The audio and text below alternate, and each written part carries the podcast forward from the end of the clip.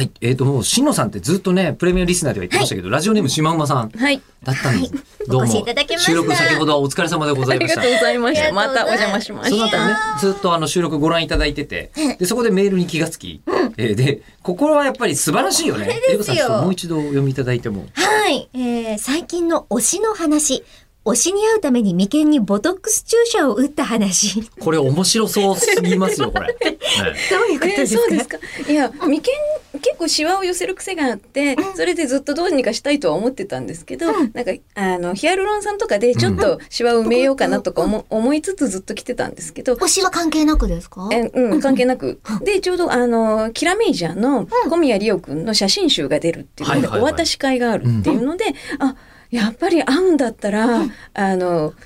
入れなきゃみたいなみ 眉間のシワを取りたいってちょうどそのプレミアムリスナーの もういつ収録あるか分かんないし、まあ、それも多分あるよねとか思って入れなきゃって思って初めて門を叩いて そしたら言ったら「ああなたの場合は多分ボトックスの方が絶対いいわよ」って言ってヒアルロン酸じゃなくてヒアルロン酸よりは。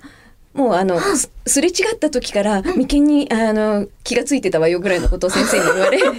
そんな先生いるんだ。もうじゃあボトックス用意して待ってたから、みたいな感じになんですね。もうそんな感じでそれであの自分のあの先生は自分のあの眉間を見せてあのすごいこんあのこんな感じだけど眉毛もちゃんと動くでしょ？みたいなところも見せてくださって先生もやってるんだ。っぱり結構じあの実験的にっていうか、でその入れ始めたあのきっかけご主人がその寝てる時に眉間にシワが寄ってるから入れたらって言って皮膚あのご主人が皮膚科ななので先生のその先生のひご主人がそれでそんな話で打ち始めたのよみたいな感じで。で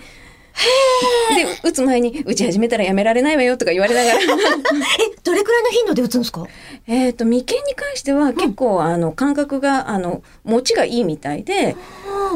まああ 3, 3ヶ月以上はあの持つ。下手したら半年ぐらい持つみたいな感じのじゃあ、2クールだったら、また推しのために打ってっていう。ももし今度また間近に会う機会があれば結局あの写真集のお渡し会はうちの母の葬式とかぶっちゃって行かれなかったんですけど、だから写真集だけすごい4冊残るみたいな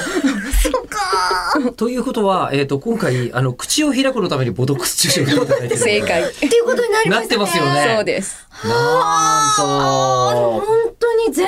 わかんないですもん。いやまだ残ってはいるんですけどだいぶあのいい感じでちゃんとそのう打ちましたね明らかにみたいな感じの眉毛の動き方とか、そういう感じではないのですごいいい感じでう打ってくれたんですよね先生が。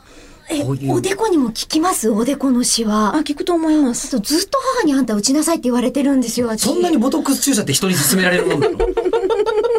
知らなかったっていうかこんだけ面白いんだったらあの俺あんなにさあの私生活暴かれてる場合じゃなかったよ本当に